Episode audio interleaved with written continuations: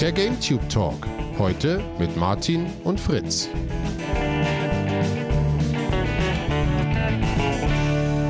Endlich Wochenende. Das habe ich mal so richtig gebraucht. Das war eine harte Woche. Aber es war auch eine interessante Woche in der Gaming-Hinsicht mal wieder. Und darüber wollen wir heute sprechen. Moin Fritz erstmal. Hallo Martin. Warum war es eine harte Woche? Ach, einfach mega viel Arbeit gehabt. Ich bin ja. so froh, dass Wochenende ist. Also habe ich auch wieder Arbeit. Weil Moment mal, YouTuber, heißt Wochenende für dich etwa keine Arbeit? Was nee, ich wollte gerade sagen, als YouTuber hat man nicht so richtig frei. Aber einer von meinen zwei Jobs fällt weg. Ah, das ist schon mal gut, ja. ja. Nur noch ein Job am Wochenende statt zwei. Du Glückspilz, du. Ja, das, ist, das ist unglaublich. äh, obwohl man muss sagen, das ist schon auch, ich freue mich jetzt auch drauf. Ich habe eben noch ein bisschen Stress gehabt, der bist direkt vor der Aufnahme jetzt. Aber jetzt habe ich richtig Lust, ein bisschen ähm, über die Woche zu sprechen, über das, was passiert ist. Und ich sag mal, wir sind nicht die Einzigen, die diese Woche Stress hatten. Oh ja.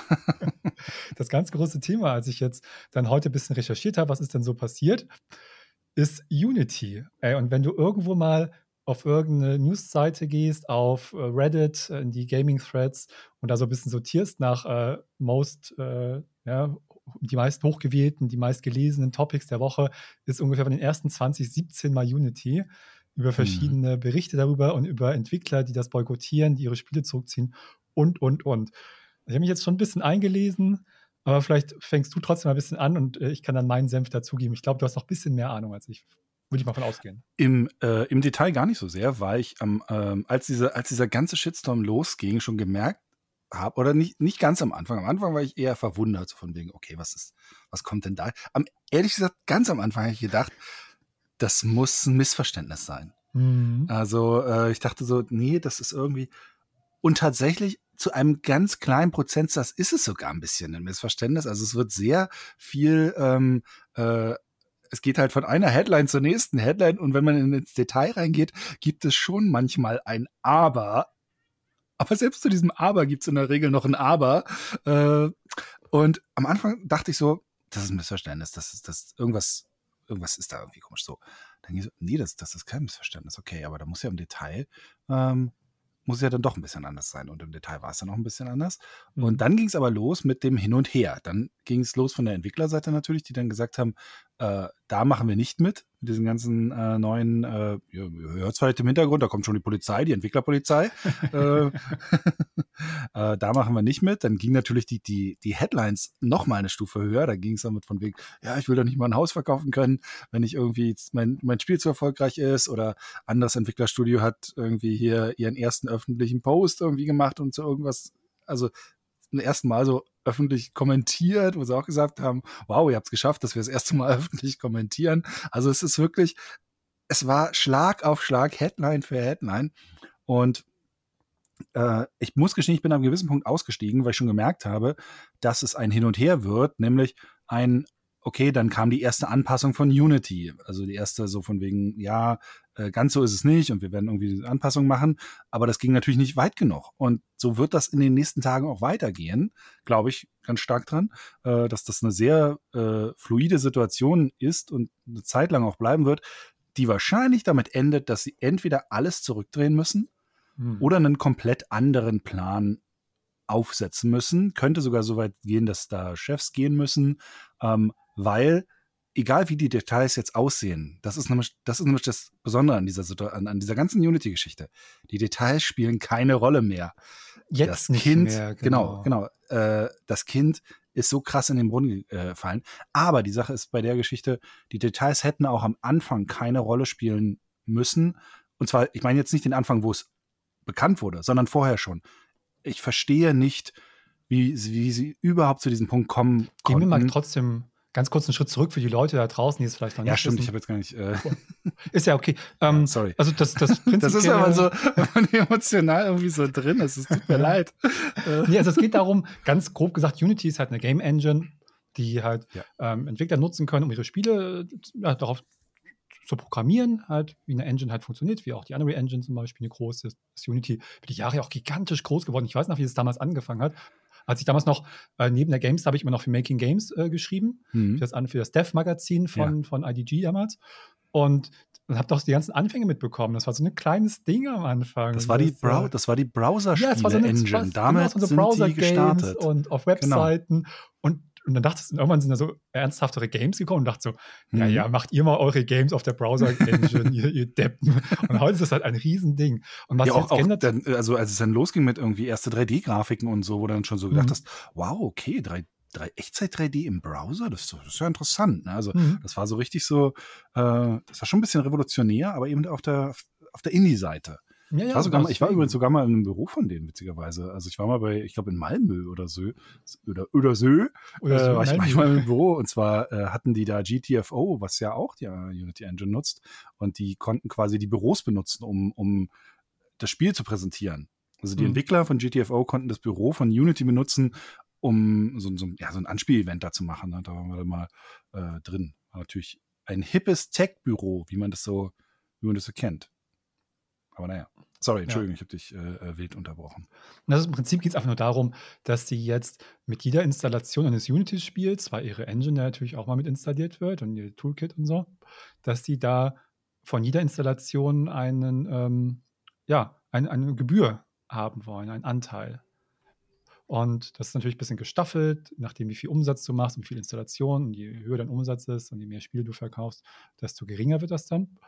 Aber das ist halt eine große Änderung gegenüber äh, anderen Sachen, nach einer reinen Umsatzgröße oder solchen Sachen. Mhm. Und vor allem soll das auch ähm, rückwirkend dann gelten zu einem bestimmten. Also es ist ein bisschen schwierig, äh, das, manche haben das ein bisschen falsch verstanden. Da kamen so solche einige Missverständnisse schon her. Also sie werden zum Beispiel die zurückliegenden Installationen oder die zurückliegenden äh, Downloads und sowas, Verkäufe mit einbeziehen, aber die ähm, Gebühren fallen erst in der Zukunft an. Also nicht schon praktisch, musst jetzt nicht aus den letzten zehn Jahren Sachen bezahlen oder so Ja. rückwirkend. Es Ja. wird nur für die grundlegende Berechnung, in welche Kategorie du fällst, da wird das mit reingezählt, zum Beispiel für solche Sachen. Aber das trotzdem, die Änderung ist halt, dass das Leute, ähm, die entweder jetzt schon Unity-Spiele programmieren oder die halt in der Vergangenheit ähm, ja schon Spiele rausgebracht haben, die jetzt noch aktuell sind und sich verkaufen, dass auch für die dieses Gebührenmodell umgestellt wird. Also das ist was, was nachträglich dein Geschäftsmodell beeinflusst. Und das ist das, was viele jetzt ähm, ja so aufregt. Dass Ja. sie sich eine bestimmte Kalkulation gemacht haben. Es gibt halt für Engines normalerweise, es gibt halt ganz verschiedene Modelle. Manchmal bezahlst du einen Festsatz, manchmal bezahlst du einen Anteil von deinem Umsatz. Das, ähm, da gibt es äh, ja verschiedene Modelle, aber wenn es im Nachhinein geändert wird, ist das halt ein bisschen problematisch. Und was du schon richtig angesprochen hast, das Hauptproblem ist einfach, wie das anscheinend, wie das jetzt immer mehr rauskommt, entschieden wurde von Unity, wie sie das jetzt dann versucht haben, jetzt durchzuboxen und vom Ansatz her anscheinend überhaupt nicht ihre ganzen Entwickler mit einbezogen haben in diese Entscheidungsfindung. Mhm. Und das ist das große Problem. Genau, das ist das, das ist also äh, nach den, hinter den Fakten stehen ja die Gefühle. und äh, wir sind ja in einer Gefühlssendung. Äh, deshalb bin ich auch gleich so losgerannt, weil das halt, das ist wirklich, das ist so eine Gefühlsgeschichte, dieses ganze Ding. Weil, wie gesagt, wie du schon gesagt hast im Detail, jede Engine hat ähm, äh, gewisse Gebührenmodelle und äh, Beteiligungsmodelle, ab wo die auch greifen. Auch hier bei der Unity der Engine ist es ja zum Beispiel dann so, dass, ich glaube, vorher war das, äh, griff das, äh, griffen die ersten Anteilsmodelle ab 100.000, jetzt greifen sie ab 200.000, also da gibt es sogar gewissen Spielraum drin, aber das ist das ist alles egal und das ist auch in den heutigen, sagen wir mal, News-Cyclen, in denen sich auch, auch Spieleentwickler, auch äh, äh, Engine-Entwicklern bewegen und die sie auch kennen müssten eigentlich, ist das alles egal. Weil wenn du auch nur die Gefahr läufst, dass da die Headline sein kann, Entwickler sollen für jede Installation bezahlen. Das ist so, also ich saß davor und dachte so, dass das, wie kann man denn so ins Feuer greifen? Wie kann man, wie kann das passieren? Ich meine, es könnte halt jetzt wirklich ähm, die Vertrauensbasis zu dieser Engine so gravierend stören, dass die weg vom Fenster ist, dass sie sich eventuell neu aufstellen muss. Und das ist ein, das ist ein Riesenunternehmen. Die haben dieses Jahr angekündigt, äh, vor ein paar Monaten, dass sie, dass sie äh, Entlassungen machen müssen, irgendwie so sechs oder neun Prozent oder so. Und das, das allein sind schon Hunderte, also hunderte Leute gewesen. Die haben irgendwie, die haben über 50 Studios, es gibt über 50 Das ist ein Riesending. äh, äh, Unities, Unity ähm, äh, Studios oder gab's und irgendwie 600 Leute oder äh, so sollten entlassen werden und das sind nur äh, fünf oder neun Prozent der Mitarbeiter gewesen. Das ist ein, das ein Riesenunternehmen und auch ganz wichtig für den ganzen Spieleentwicklungsmarkt. Und dieses ganze Ding könnte halt jetzt dafür sorgen, dass das Vertrauen in diese Engine so geschädigt ist ähm, oder die Entscheidungsträger hinter dieser Engine, dass halt Leute in die Zukunft hinein sagen, wir müssen da weg. Wir können uns nicht darauf verlassen, das sind keine vertrauenswürdigen Geschäftspartner. Weil sowas machst du natürlich auch nicht. Ne? Also du, du, das, ich meine, die Alarmsirenen dafür hätten so früh angehen müssen. Du kannst so eine, so eine Änderung für, für Studios, die vielleicht schon seit Jahren an diesen Projekten arbeiten, die damit kalkulieren, wie du schon gesagt hast, die damit kalkulieren, ähm, du kannst so eine Änderung nicht raushauen. Und wie du auch vollkommen richtig sagst, scheinbar auch ohne sich wirklich mal vernünftig Feedback von ihren Kunden auch zu holen. Das ist, also ich saß diese Woche davor das ist wie ein Unfall, wo du nicht weggucken kannst. Ich verstehe diesen ganz Ansatz nicht. Einmal, wie gesagt, dass du nicht mit deinen wichtigsten, größten und den meisten Kunden da kommunizierst. Also du kannst solche Sachen ja locker unter NDA machen und so, das ist ja alles Geschäftsgeheimnisse. Hm. Aber du musst die doch einbinden, wenn du sowas planst, in gewisser Art und Weise. Du hast natürlich gerade gesagt, in unserer heutigen Zeit, in Social Media, haben wir diesen News-Cycle und da wird viel aufgeregt. Und das betrifft natürlich zum gewissen Grad auch Entwickler. Aber diese ähm, Art, jetzt, wie sich die Entwickler dazu äußern, auch was sie angekündigt haben, was sie jetzt machen, dass manche ihre Spiele garantiert zurückziehen, dass manche sagen, wenn das jetzt nicht in nächster Zeit geändert wird, äh, ändern wir die Engine, verkaufen wir unser Spiel nicht mehr, was auch immer. Das sind ja wirklich nicht eben auch so Übersprungshandlungen, so Kurzschlussgeschichten, sondern da werden sich im Zweifelsfall schon auch die Leute wirklich Gedanken gemacht haben und da überlegt haben, wie beeinflusst das unser Geschäft, wie ist das für unser ja. Spiel. Ja das ist jetzt nicht nur irgendein Hans Wurst, der auf Twitter mal eben äh, sich eine Meldung falsch versteht und die herausschreibt. Nee, Entschuldigung, so, so, so, meinte ich das auch gar nicht. Ich meinte, ich meinte, dass doch ab, also es hätte doch klar sein müssen, dass diese Wellen kommen werden und dass sie verkürzt sein werden, aber dafür umso das höher sein werden. Also das hätte man das hätte man also sehen man kann, müssen. Man kann es nicht so rausbringen, ohne mit den Leuten zu sprechen. Und dann gab es ja die ganze Woche jetzt über versuchte Klarstellungen von Sachen, ah, das habt ihr falsch verstanden, das ist so gemeint. Du musst diese Fallstricke doch im Vorfeld erkennen. Du musst doch genau. Vor allem bei sowas Großem. Ja, du musst doch schon den, die zehn Punkte-Regel genau haben, wo du sagst, das ist so und so zu verstehen, das ist so gemeint, das ist nicht so gemeint. Nicht, dass du noch fünf Tage hinterherläufst, immer hinter den News und versuchst, das gerade zu stellen. Manchmal halt eben ist es vielleicht ein Missverständnis, manchmal ein halbes, manchmal dann doch nicht. Ja aber du machst es dir ja schon selber schwer damit. Allein diese, weil das ist auch schon so, jede Installation, das klingt wieder ganz komisch. Es ist eben nicht jeder Verkauf eines Spiels, mhm. sondern jede Installation. Und da ist aber auch wieder so halb Missverständnis, halb nicht. Zum Beispiel, wenn ich das Spiel jetzt mehrfach auf meinem PC installiere, dann wieder lösche, nochmal installiere, dann zum Beispiel nicht, dann zählt das nur einmal. Aber wenn ich dann trotzdem ich das gleiche Spiel einmal gekauft habe und auf meinem PC und auf dem Steam Deck installiere, das mhm. sind zwei Installationen. Und bei den niedrigen Installationszahlen bei dem Spiel, was eben nicht so groß ist, da macht es zum Beispiel am Anfang eine Installation 20 Cent oder 20 US-Dollar-Cent Na gut, aus. Wenn sie über die 200.000 rüberkommen, ne? Nee, also am Anfang war es zwischen 1 und 100.000. Vielleicht haben sie es inzwischen geändert. Weil, das weil, das, weil mein letzter Infostand war, dass, es, dass das überhaupt sowieso erst ab 200.000 greift ähm, und du das sogar auf eine Million hochschrauben kannst, wenn du dieses Unity Pro äh, Ding dazu. Aber das meine ich ja. Das ist alles egal. Das ist alles egal, diese ganzen Details. Das spielt alles keine Rolle mehr, weil das Kind ist so dermaßen tief im Brunnen. Äh, wenn jetzt, wenn jetzt recht, ja. diese ganzen kleinen Details kommen, ja, das mag ja sein, dass das, dass man das alles durchaus noch erklären kann und dass man das noch einordnen kann. So. Aber das Haus brennt. Ja, also, also das ist halt so krass. Wie gesagt, ich habe dann, du liest so viele auch Entwickler, das sind jetzt nicht die allergrößten, von denen ich das gelesen habe. Aber viele, die ich auch ganz gern mag. Zum Beispiel, ähm, was war das hier? Slay the Spire. Das mhm. ist ein super Spiel, mhm. was ich echt gerne gespielt habe. Und ja. die arbeiten auch schon jetzt seit Jahren an dem zweiten Teil. Und die haben gesagt, wenn sich das nicht ändert, werden sie ihr Spiel auf eine andere Engine portieren die, die Rust-Entwickler auch. Ähm, genau, Rust, gesagt, auch ein äh, großes. Ist, Rust zwar jetzt nicht mal angekündigt und haben es schon gesagt. Ähm, und also auf dieser Unity Engine basiert halt auch inzwischen deutlich mehr, als man vielleicht im ersten Moment so denken würde. Also das sind wirklich viele, viele, viele Spiele, die Unity ähm, äh, nutzen. Die Engine ist inzwischen sehr flexibel. Es gibt ja, also jede Engine hat so ein bisschen gewisse Stärken in bestimmten Bereichen. Also die, die Unreal Engine ist zum Beispiel klassisch eine, eine gute Shooter-Engine, eine gute First, Third-Person äh, ist vielleicht nicht die absolut idealste Engine für einen ISO-Perspektiven Strategiespiel oder solche Geschichten. Da muss man dann schon ein bisschen reingehen. Das ist nicht, sagen wir mal, von Hause ihre klassische Stärke. Ähm, aber auch die Engines haben sich inzwischen so entwickelt, dass man wirklich unglaublich flexibel mit denen arbeiten kann. Hm. Und genau das gleiche gilt ja auch für die, für die Unity Engine.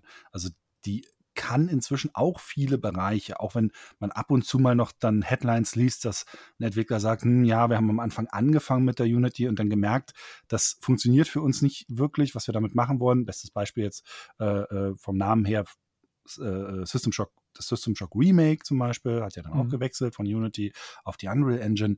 Ähm, aber es ist beides mit beiden Engines möglich. Also diese Engine deckt inzwischen echt viel ab und viele, viele äh, sehr spannende Projekte sind damit entstanden und sollten eigentlich auch in Zukunft noch damit entstehen. Und äh, jetzt kann man natürlich sagen, ja, ist doch egal, gibt ja, gibt ja die Unreal Engine, die, die kann ja theoretisch jetzt auch alles, aber es ist auch nicht sonderlich gut, wenn ein Markt nur eine Engine hat. Also das ist schon äh, nicht schlecht, wenn es da ein bisschen mehr Abwechslung gibt. Und die Unity Engine, was die, sagen wir mal, nicht hauseigenen Engines angeht, sowas wie Frostbite oder äh, wie heißt sie von, von, von Ubisoft hier, die, die hübsche ähm, Snowdrop. Äh, Snowdrop, das sind ja, das sind ja hauseigene Engines, aber hier sowas wie CryEngine, Unity oder Unreal, ähm, das ist schon an sich sehr gut, dass es da diese, diese Vielfalt gibt. Also auch, dass es einfach eine Konkurrenzsituation gibt. Und wenn sich dann eine mehr oder weniger so ins Bein schießt, das tut schon, sagen wir mal, über das, äh, über den Schmerz an der eigentlichen Engine und an der eigentlichen Firma hinweg weh, weil es halt dem Markt auch einfach wirklich wehtun kann. Man hat auch gelesen, das, sind, das kann ich jetzt natürlich überhaupt nicht einschätzen, aber haben sich zumindest Leute gemeldet, die selber sagen, dass sie äh, Unity-Mitarbeiter sind. Aber bei manchen sieht man halt noch, sieht man das schon in der, ähm, in, der, in der History halt, ne? entweder in ihrer Stellenbeschreibung bei LinkedIn oder solchen Sachen. Das sind auch schon dann so, was ich so Lead-Leute, mhm. ja, was ich Lead-Workflow und Lead irgendwie, äh, die, was war das, äh, auch Engine Designer und so, die gesagt haben, dass die intern da sehr gegen gekämpft haben, dass sie mhm. das sehr kritisch gesehen haben und dass sie da einfach überhaupt nicht gehört wurden. Ja. Und auch, dass jetzt auch diese, äh, teilweise diese Ankündigung dann auch für sie dann auch wieder recht plötzlich kam. Sie dachten, das wird auch noch ein bisschen dauern. Ja. Ich, kann man jetzt natürlich überhaupt nicht nachvollziehen, wie das, ähm, wie das zustande kommt. Also wie da intern die Entscheidungsprozesse meinst du jetzt? Ja, also. Ja. Also ich kann die, diese Position der Mitarbeiter total nachvollziehen. Ja, die dass schon. man manchmal so steht und denkt so, das kann alles nicht wahr sein. Das, das haben die jetzt, das haben die Chefs jetzt nicht wirklich gemacht, okay, oder? Und du denkst ja. halt so, scheiße, jahrelange Arbeit, die ich geleistet habe, gerade im Klo runtergespült. Danke, aber Hauptsache du fährst mit deinem Ferrari heute in deine Villa nach Hause. Ich meine, du wenn man kurz Arsch. mal an den Chef denkt von, äh, von, von Unity, den CEO, das ist Ron, äh, äh, John, nicht Ron, John Rizzitello. Ja, das ist ja kein EA. Unbekannter, das war ja, mal ein langjähriger, ein langjähriger EA-Chef. Und sag mal, EA-Chefs sind jetzt nicht so besonders beliebt. Das ist natürlich auch immer ein bisschen übertrieben. Da wird immer viel äh, rein interpretiert und äh, auch da bei EA mal vieles falsch dargestellt. Aber ich sag mal, sie sind nicht die beliebtesten. Und der Ron, äh, mhm. äh, John Rizzitello, warum sage ich mal Ron? John Rizzitello ähm, war auch lange schon ein ganz schönes Feindbild ja. von äh, vielen Gamern.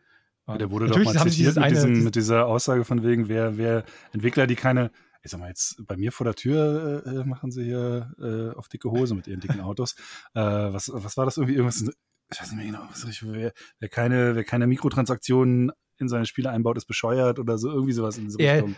Die äh, gerade natürlich jetzt schöne, richtig schöne Zitate von Ron Alter, John Riccitello aus. ähm, eins ist ja auch richtig geil, da hat er ja damals auch schon fünf, sechs Jahre her. Äh, das war eben nicht auf einer Gaming-Messe, nicht, nicht vor Fachpublikum, sondern eben vor Investoren. Und da hat er so ein bisschen erzählt, was er sich so vorstellen könnte, wie man so Mikrotransaktionen mit dem Nachladen. Und da hat er erzählt so als Beispiel, man könnte solche in einem Shooter, so Battlefield, könnte man ja den Leuten auch sowas wie Munition verkaufen mit Echtgeld. Und das wäre zum Beispiel so eine, weil das ist natürlich sonst immer, wenn die überlegen müssen und, und, und was sie jetzt abwägen. Aber wenn sie jetzt in einer Situation sind, mitten im Spiel, die Munition ist alle, dann wäre die Hemmschwelle halt jetzt schnell mal irgendwie ein bisschen Geld auszugeben, um wieder Munition ja. zu haben, halt sehr niedrig. Ja. das sind Leute, die machen Spiele noch aus Leidenschaft. Und ja, natürlich überlegen sich irgendwelche Manager, wie sie ihre Spiele monetisieren. Aber diese Idee ist so grundsätzlich scheiße. Ja, natürlich. Und die wirst du halt natürlich nie wieder los. Wenn du einmal so ein, aber wie kann man denn auch so einen Satz rausballern? Ja. Das ist unfassbar. Da, da wundert einen nichts mehr. Weißt du, wer solche Sätze sagt und das in der Öffentlichkeit. Da kommt, da kommt alles findet. zusammen, oder? Das ist wirklich the perfect storm diese Woche. Ist wirklich, also wenn es nicht, wenn es nicht so traurig wäre, wäre es wäre es tatsächlich nur lustig. Aber es ist halt leider eben halt auch wirklich, das, da, da, da hängen Karrieren dran, da hängen Firmen dran, da hängen Zukunft von, von, von Jobs dran. Ähm, das macht die ganze Sache halt auch so tragisch. Ja, ähm, klar, immer. Und auch so krass, dass halt wegen der Entscheidung von ein paar Idioten man weiß gut, wie so, genau, wie so oft in der Welt, wurde, ne? Ja, ja na gut, aber es werden sicherlich nicht alle Mitarbeiter gefragt worden sein. Nee, das, das kann. Das aber es, also sind wir, sind wir mal realistisch. Es ist am Ende immer die, es sind immer die Entscheidungen von ein paar Idioten, die ganz, ganz viele Leute reinreiten. also da brauchen wir ja nicht allzu weit äh, äh, in die Geschichte zurückgucken, es läuft ja immer so. Und hier ist es halt zum Glück jetzt. Also die sagen selber halt, dass irgendwie 90 Prozent der Entwickler und der Kleinen halt vor eher entlastet werden. Das klingt immer so ein bisschen wie wenn die FDP ein neues Steuermodell vorstellt und eigentlich sagt, ja, aber das ist eigentlich alle, ganz gut für alle, glaubt mir mal. Hm. Ähm, und, und dann überlegst du mal so, was, die FTP, ich weiß nicht. Eigentlich glaube ich eher, dass nur Komisch. die Apotheker da hinten. Ob, ob, die das wollen, ob die wirklich das Beste für uns wollen? Das also, das ist, ja, immer so, das klingt halt immer so nach Marketing, bla bla. Und wer weiß, vielleicht stimmt es auch. Aber du kannst, also wenn du dich halt selber so gegen die Wand fährst, ich verstehe es ja. halt wirklich nicht. Es erinnert mich ein bisschen an diese ganze, naja, also in ganz anderen Ausmaß natürlich, aber an diese Geschichte im Vorfeld von AMD, Nvidia und Starfield, wie diese Kommunikation ablief, wo du mal denkst, Wahnsinn. wenn ihr das so macht, ist doch ganz klar, dass nach zwei Minuten das Internet brennt, äh, ja. äh, erstmal wieder, ja, weil die Leute konkret diese ein, zwei, drei Fragen haben und sich darüber ja. aufregen werden. Und das ist, müsste euch hundertprozentig bewusst sein in dem Augenblick, wo ihr diese Sache sagt. Und ich verstehe nicht, wie Leute das nicht äh, vorhersehen können, dass das passieren wird.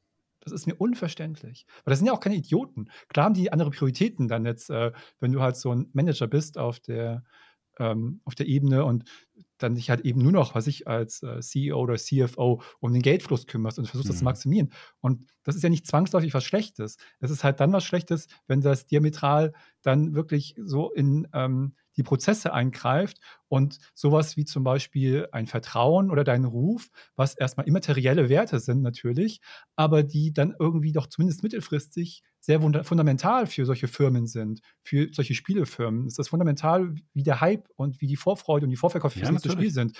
Für Unity, für so einen Engine-Entwickler ist es da da treffen Leute ja im Jahre voraus eben eine grundlegende Entscheidung, können auch gar nicht absehen, wie sieht die Engine genau in drei Jahren aus.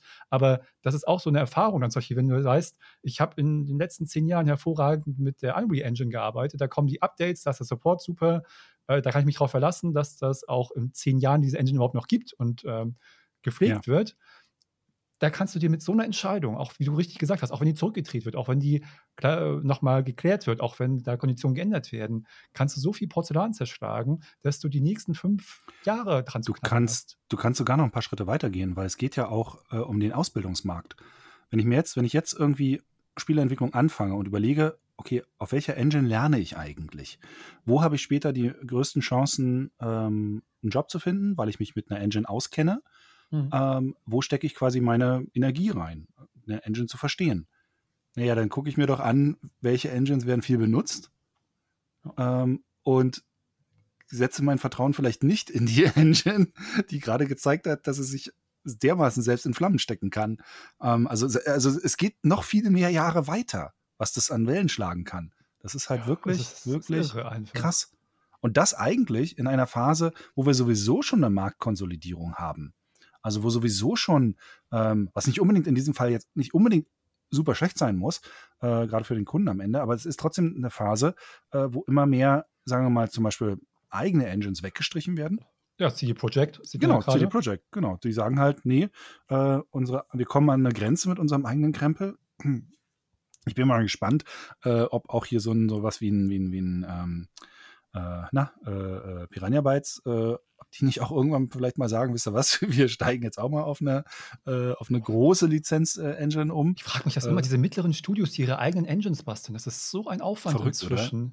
Inzwischen, inzwischen ja. Also ist, früher war das durchaus ja, sehr, sehr gängig, aber inzwischen ist es halt wirklich, gerade jetzt mit den, mit, den, mit den neuesten, sagen wir mal, Generationen von Engines, ist es halt, das ist so eine krasse Kalkulierung, die du machen musst. Und trotzdem, auch wenn du halt kalkulierst, wir sehen links und rechts so viele Abstürze momentan im Markt. Es, es gibt jede Woche echt furchtbare Nachrichten eigentlich. Jetzt ist die Woche gerade wieder auch das, äh, äh, äh das 45 Prozent vom, vom Entwicklerstudio von diesem Immortals of Avium, hm. einen Monat nach dem Release oder nicht mal einen Monat nach dem Release, raus, entlassen, weg. Ging nicht. Das ist eine krasse Geschichte in der Game, diese, und diese Entwicklungszyklen, wie die funktionieren. Ja. Das ist so. Mimimi hat mir vor ein paar Wochen haben selber gesagt, sie machen dicht, weil ja. sie einfach das nicht mehr aushalten. Also es ist halt, also und in, in so einer Phase dann so einen Vertrauensbruch zu bringen. Also du gehst halt in einen Markt, der sowieso schon mit psychisch echt belasteten Leuten äh, äh, äh, vollgestopft ist, die irgendwie äh, im Dauercrunch arbeiten müssen, was zum Glück jetzt ja nicht mehr so wahnsinnig gefeiert wird wie früher noch manchmal. Ja, zum Glück. Ähm, also schon ähm, seit einigen Jahren hat sich das ganz schön ja. geändert. Aber es heißt nicht, dass sich die Bedingungen ändern. Also manche Firmen schaffen es, das so ein bisschen zu drehen, aber ich glaube, der allergrößte Teil kann es entweder gar nicht, wenn sie am Ende noch ein Produkt rausbringen wollen, oder will es zum, zumindest zum Teil äh, der Firma gar nicht äh, oder steckt nicht genug Energie da rein. Ähm, und und in diesen Markt hinein bringst du eine, einen solchen Unsicherheitsfaktor. Das ist auch Vor schon. Wo du jetzt auch die wirklich, ja, dich, wie du richtig sagst, ähm, dir jetzt gut Marktanteile vielleicht sichern kannst. Oder langfristig denkst, wo du dich halt wirklich noch weiter, weil sie haben halt diesen Weg geschafft in den letzten 15 Jahren ja. zu, dieser, zu diesem Standing, das sie jetzt haben. Und wo du richtig sagst, wenn der Markt sich konsolidiert, ist es eigentlich immer eine Phase, wo die Player, die da Möglichkeiten für sich sehen, sich halt weiter da als, ähm, ja, als, als Ansprechpartner, als, als zuverlässiger äh, Partner da zu etablieren, ja. ist das ja extrem wichtig, weil dann gerade, wenn jetzt Leute hatten, wie CD Projekt eben sagt, zum Beispiel, die gehen zu Unreal, sie sagen, ihre eigene Red Engine, das ist das ist zu viel Aufwand, das immer weiterzumachen. Da fließt zu viel Ressourcen rein, die mhm. dann halt mhm. woanders fehlen. Sie nehmen halt lieber eine bestehende Engine, die von jemandem, von absoluten Profis, die sich nur darauf konzentrieren, gepflegt wird. Und sie können sich auf ihre Stärken konzentrieren. Äh, und CD Projekt ist ja natürlich einer der größeren Entwickler halt, ne, sehr großen Entwickler inzwischen. Und die anderen, die jetzt auch da immer mehr von den eigenen Engines weggehen, die suchen sich natürlich ihre Partner. Und da wäre eigentlich genau der richtige Zeitpunkt, denen ein gutes Angebot zu machen und sagen, ja, so, hier, total. wir sind der Richtige für euch, kommt zu uns. Wir haben uns ja schon in den letzten Jahren immer, und das war ja eigentlich so, sie waren gerade Unity Engine, eben durch die Ursprünge, die wir besprochen haben, war ja gerade so auch bei diesen kleineren und mittleren Entwicklern sehr beliebt. Ja, das sind die Guten, das sind die Underdogs. Genau. Die sind, die sind, auf, die sind auf unserer Seite. Das also, das ist ja auch so eine Mentalitätsgeschichte ne, ja. ähm, gewesen. Und deshalb ist auch, also es ist wirklich allein das, als irgendwann in den Gesprächen mal dieser Satz fiel, wir machen das installationsbasiert. Also als das mal dieses Element des Geschäftsmodells mal irgendwo aufgeschlagen ist, dass da nirgendwo im Prozess, bis es dann öffentlich gemacht wurde, mal jemand ganz laut gesagt hat, wisst ihr eigentlich, was das für eine Headline ist?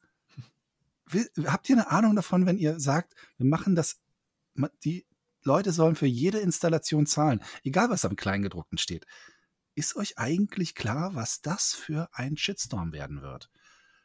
Das, und ich verstehe halt nicht, was der Vorteil so ist. Ehrlich gesagt, weil die Sache ist die, Sie sagen selber, ich sag mal, nehmen wir das erstmal für bare Münze im Groben, jetzt nicht in den Details, aber Sie sagen, ähm, viele werden entlastet, gerade die kleineren, das bezieht sich eher ähm, so wirklich äh, signifikant mehr, sind ungefähr zehn betroffen und das sind halt die großen und, und, und, was sie halt sagen. Okay, wenn das so ist, dann ist doch aber die Installations- Basis, also diese, diese Gebühren über diese Installation, doch nicht der einzige Weg, das zu machen. Meine, alle anderen machen das halt über Umsatzbeteiligung mhm. in verschiedenen Ranges. Und das ist ja auch so ganz spontan die absolut sinnvollste Idee, dass du sagst, ihr verdient so und so viel Geld mit eurem Spiel, das basiert halt auf unserer Engine. Deswegen ja. kriegen wir halt 2%, 7%, je nachdem halt, wie viel ihr, welches Modell ihr gewählt habt, wie viel ihr upfront bezahlt und so weiter. Vor allem das Gute daran ist, bei hm? dieser Berechnung lässt du den Kunden, also den Spieler, nur Kunde sein. Jetzt wirkt es irgendwie so, als würdest du den Spieler zum Mittäter machen, ähm, wenn du ihn, also zur, zur, zum Teil einer Belastung für die Entwickler. Also es ist ja auch ein ganz weirder Teil dieser Erzählung, ist, dass ich mehr oder weniger vielleicht noch ein schlechtes Gewissen haben muss, äh, wenn ich meine Spiele irgendwie ständig irgendwie von Steam und so runterlade. Auch die, es ist auch für, für die, für, glaube ich, die große Masse der Leute draußen, es ist auch so ein schwer nachvollziehbarer Prozess, ähm, also von der Logikkette her. Ich ziehe mir mein Spiel von, vom Xbox Store runter, ich ziehe mir mein, Steam, äh, mein Spiel von Steam runter. Ich könnte noch verstehen, wenn Steam irgendwann anfängt und sagt, ey, wisst ihr was, wir erheben irgendwie eine Monatsgebühr, weil wir diese riesen Server äh, seit Jahren fahren müssen. Äh, da könnte ich zumindest noch nachvollziehen, wo, wo das herkommt. Aber erklär mal dem, dem Endkunden, dem Spieler, warum der Entwickler dafür zahlen muss, wenn er, wenn der Spieler sich noch mal ein Spiel runterlädt. Das kriegst du es mir mal, ich verstehe es selber nicht, ehrlich ja, gesagt. Ja, aber wir sind ja, wir sprechen ja aus einer, aus einer, aus einer, aus einer Kunden- und aus einer Spielersicht äh, auch in dem Fall. Und, und wenn wir schon das nicht nachvollziehen können, dann ist es, glaube ich, für, für, für, sagen wir mal, normale Spieler, die vielleicht das nur mal nur mal eine Headline davon mitgekriegt haben, noch viel schwerer nachzuvollziehen. Ja, das, du kriegst das nicht erklärt. Da ist keine, da ist kein Storytelling drin, was dich am Ende als Guten dastehen lässt oder als irgendwie äh, hilfreich ja. für die Entwicklung. Das ist einfach irgendwie das ist, komplette. Das ist da bin ich sehr gespannt, wie das jetzt weitergeht. Ich auch. Weil wir haben schon, das hat mich total erinnert, als äh, OnlyFans vor zwei Jahren nochmal angekündigt hat, dass irgendwie keine äh, sexuellen Inhalte oder so mehr auf ihrer Plattform geben sollte. Was? Das haben die mal angekündigt? Ja, ja. Echt? Okay. Und dann gab es doch diese, gab es doch ganz schnell irgendwie so ein, zwei ähm, Konkurrenzplattform und das haben sie ganz schnell wieder zurückgenommen. Ihnen aufgefallen ist, oh, Moment mal, sind wir nicht 99,9 Prozent äh, Porn? Also war das vielleicht eine schlechte Entscheidung? Das und okay. Tumblr hat das doch auch gemacht. Tumblr sind ja so ein paar solche diese, diese, diese Bilder-Apps. Mhm. Und Tumblr Gibt's ist ja auch Tumblr so. noch? Hä? Gibt es Tumblr noch? Ja, hat keine Vor Jahren habe ich das mal Warum? gehört, aber seitdem... Weil sie halt auch genau das Gleiche gemacht haben. Sie haben halt praktisch ähm, sexuelle Inhalte zum größten Teil verbannt von ihrer Plattform. Ach, ich dachte, das war Und dann ist es halt komplett abgestürzt, so die ganzen Userzahlen um so 90 Prozent oder so. Ach, echt? Okay. Ja, Also siehst du, da habe ich das, ich habe das bei OnlyFans ich die Headlines mitgekriegt, aber ich wusste gar nicht, dass Tumblr das überhaupt hatte. Ich dachte, das war wie, wie Twitter, dass du sowas da gar nicht durftest. Bei Twitter darfst du doch sowas Doch. Tumblr war halt die Plattform, äh, die davon gelebt hat, dass halt die anderen das nicht so. Bei Twitter darfst du das auch. Ah, okay. Bei Twitter darfst du das auch. Was? Ich dachte Ja. bei Twitter, was? Du darfst bei Twitter so. Ja, guck mal an, bei ich alles folge keine, und warum. Keine, keine ich nutze ja gar kein nackten. Twitter. nee, da, klar. Das ist halt dann immer, Okay. du musst dann, das ist halt dann irgendwie, weiß nicht, ob du dann irgendwie dein Profil ab 18 sein musst oder so, also Ja. du selber als Nutzer. Aber klar, du hast da auch. Okay, nee, das, das war mir so nicht bewusst. Ich kenne mich da aus. Das nee, aber das ist halt total abgefahren. Wie manchmal solche Entscheidungen, wie bei OnlyFans dann auch, und das wurde ja super schnell zurückgedreht. Aber die haben natürlich dann, ich glaube, die haben sich noch ganz gut gerettet, weil einfach das trotzdem, weil sie es einigermaßen schnell gemacht haben, weil viele der Creator dann noch nicht weg waren. Ähm, die haben noch einigermaßen die Kurve gekriegt, auch wenn sie ja wahrscheinlich schon einen Umsatzeinbruch hatten erstmal und Mhm. ein paar Konkurrenzplattformen sich sehr gefreut haben und äh, sich schon erstmal Marktanteile gesichert haben, die sie sonst nicht bekommen hätten.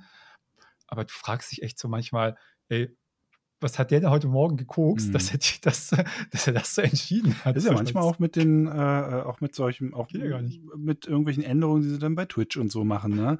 Ähm, das, das wird ja immer alles auseinandergenommen. Du kannst halt diese, das ist halt auch so eine Sache, du kannst halt diese, diese Plattformen, die so krass von, von ihren Kunden leben und aber auch davon leben, dass die Kunden mit ihren Plattformen, und in dem Fall ist Unity eine Plattform, Inhalte erstellen und am Ende die Plattform daran verdient.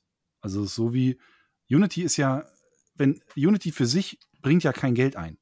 Es geht ja nur dadurch, dass mit Unity ähm, Spiele gemacht werden und die werden dann verkauft. Genau. Weil wenn mit Unity keine Spiele entwickelt werden würden, dann könnten sie vielleicht zweimal das Unity verkaufen, dann können sie, können sie nach Hause gehen. haben, sie, haben sie einen kurzen Arbeitstag am Montag und danach äh, brauchen sie nicht wiederkommen. Aber und so ist es ja auch mit anderen Plattformen, wie ja, Only, ob es ein OnlyFans ist oder, oder ein Twitter oder, äh, oder ein Steam, ähm, äh, nicht Steam, äh, ein, ein, ähm, Twitch. Twitch äh, oder auch in YouTube.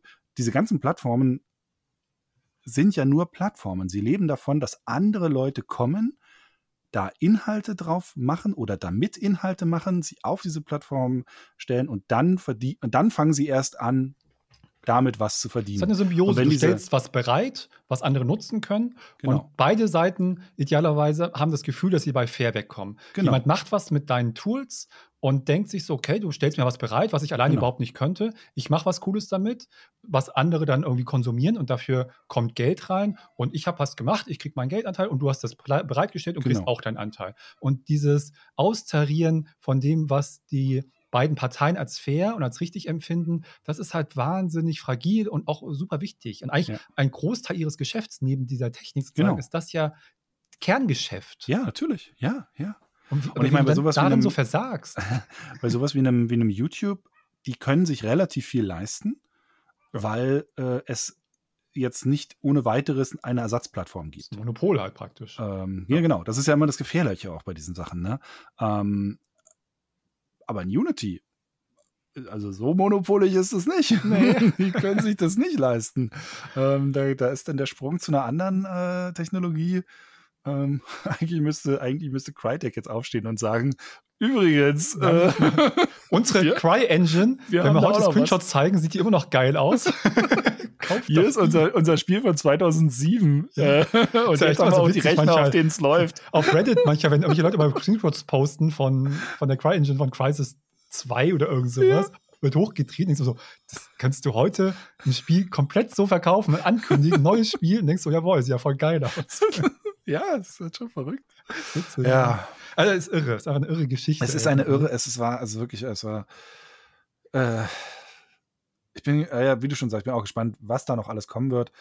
Äh, ich werde es nicht so wahnsinnig im Detail verfolgen, weil es sich nicht lohnt, ehrlich gesagt. Es, es, man könnte jetzt aussteigen aus dem, aus dem Ding und in vier Wochen wiederkommen. Das reicht eigentlich. Also dieses Ja, ganze, die ganzen Wälder, die dazwischen abgebrannt werden, ist ein bisschen egal, weil am Ende zählt nur, wie du vor dem komplett verbrannten Tal dastehst und sagst, ja fuck, dann schmeißen wir das mal weg. Wir werden das ein bisschen dafür. verfolgen in den nächsten Wochen äh, aus Interesse. Wirklich, bin da wirklich gespannt, wie die beiden Parteien, also so wie, wie weit gehen wirklich die Spielentwickler, kommen da noch mehr, rudern da auch ein paar zurück. Sagen, wenn ihnen Unity ein bisschen entgegenkommt, Ja. finden die irgendwie einen Middle Ground oder muss Unity komplett zurückstecken. Und wir werden schon, und das wird eine langfristige Sache sein, wir werden irgendwann in zwei, drei, vier Jahren sehen, dann erst wirklich sehen, Ja. was das für Auswirkungen hatte. Ja. War das jetzt so ein Sturm im Wasserglas? Glaube ich nicht. Aber kriegen sie es irgendwie noch hin? Vielleicht Mhm. schwierig. Oder ist es wirklich was, was so nachhaltig ihr Geschäftsmodell geschädigt hat, dass sie da in vier, fünf Jahren da massiv drunter leiden noch? Also das wird Ja. spannend. Selten, dass man sowas in dem Ausmaß, finde ich, sieht, so selbst verursacht auch.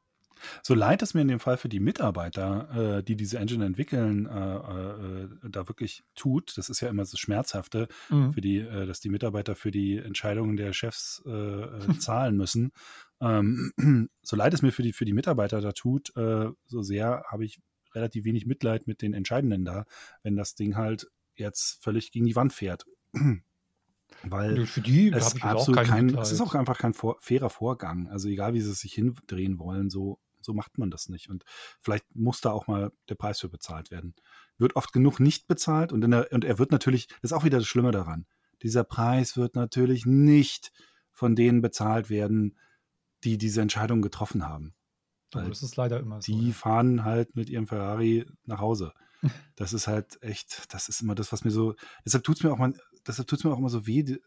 Und auch, das sage ich auch, ich habe gar nicht so wirklich Bock, das so im Detail so lange zu verfolgen, weil ich jedes Mal nur so denke, ja, ist ja scheißegal, die, die es verbockt haben, die werden trotzdem wieder davonkommen.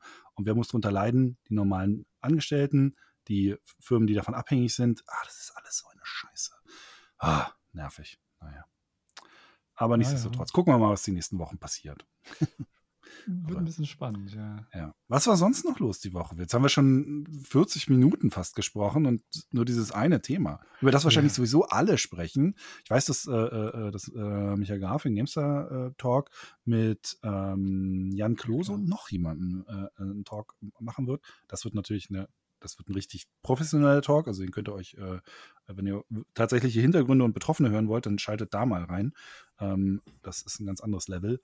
Ähm, aber wir, wir werden doch nicht nur dieses Thema diese Woche gehabt haben. Das, Nee, es gab die Woche heißt ja die Woche. Ich will jetzt über was anderes reden. Ich will was Schönes. Gib mir ein schönes Thema, Martin.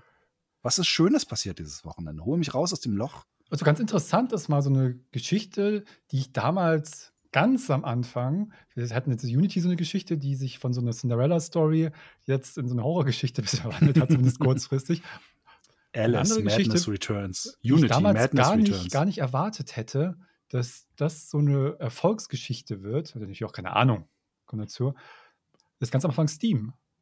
Ja. Ist diese Woche 20 Jahre alt geworden. Ja. Krass. Und ich weiß noch, wie scheiße ich das am Anfang fand. fand jeder. Da, ja, natürlich fand das jeder scheiße. Weil du, du hast ja sonst immer schön dein Spiel gekauft und hast dir das installiert von deiner CD und warst damit mhm. zufrieden und alles war gut. Und plötzlich kam da so ein komisches Steam-Ding und hat sich dazwischen geschaltet und wollte, dass du dir da einen Account erstellst, dass du dich anmeldest. Es gab ja damals so ein paar solche Sachen. Ich nämlich auch so GameSpy gab es. Es gab natürlich auch mhm. Games for Windows. Es gab mehrere oh Gott, Firmen. Das war, das war auch Macht Spiele bis heute noch kaputt. ja. Unglaublich, unglaublich. Ähm, und die haben versucht, natürlich mehrere Anbieter irgendwie, die Idee ist halt auch nicht neu, die versuchen natürlich immer in ihr Ökosystem zu fangen. Ja. ja. Dass du irgendwie einmal deinen Account hast und wenn du dann einen Account hast und die haben deine Daten und du loggst dich ein, dann können sie dir vielleicht irgendwie weitere Sachen anbieten, neue Spiele verkaufen. Du bist da irgendwie drin und wechselst vielleicht nicht so leicht zur Konkurrenz. So ist ja. die Idee. Und gerade Steam aber das war auch damals zu dem Zeitpunkt wirklich blöd. Das war halt eben nicht die Zeit, wo jeder jederzeit einen guten Internetzugang hatte. Ja.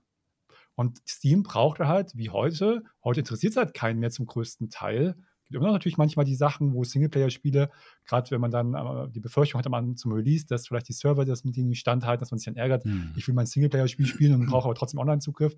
Hm. Aber im großen Teil ist das ein Non-Thema inzwischen.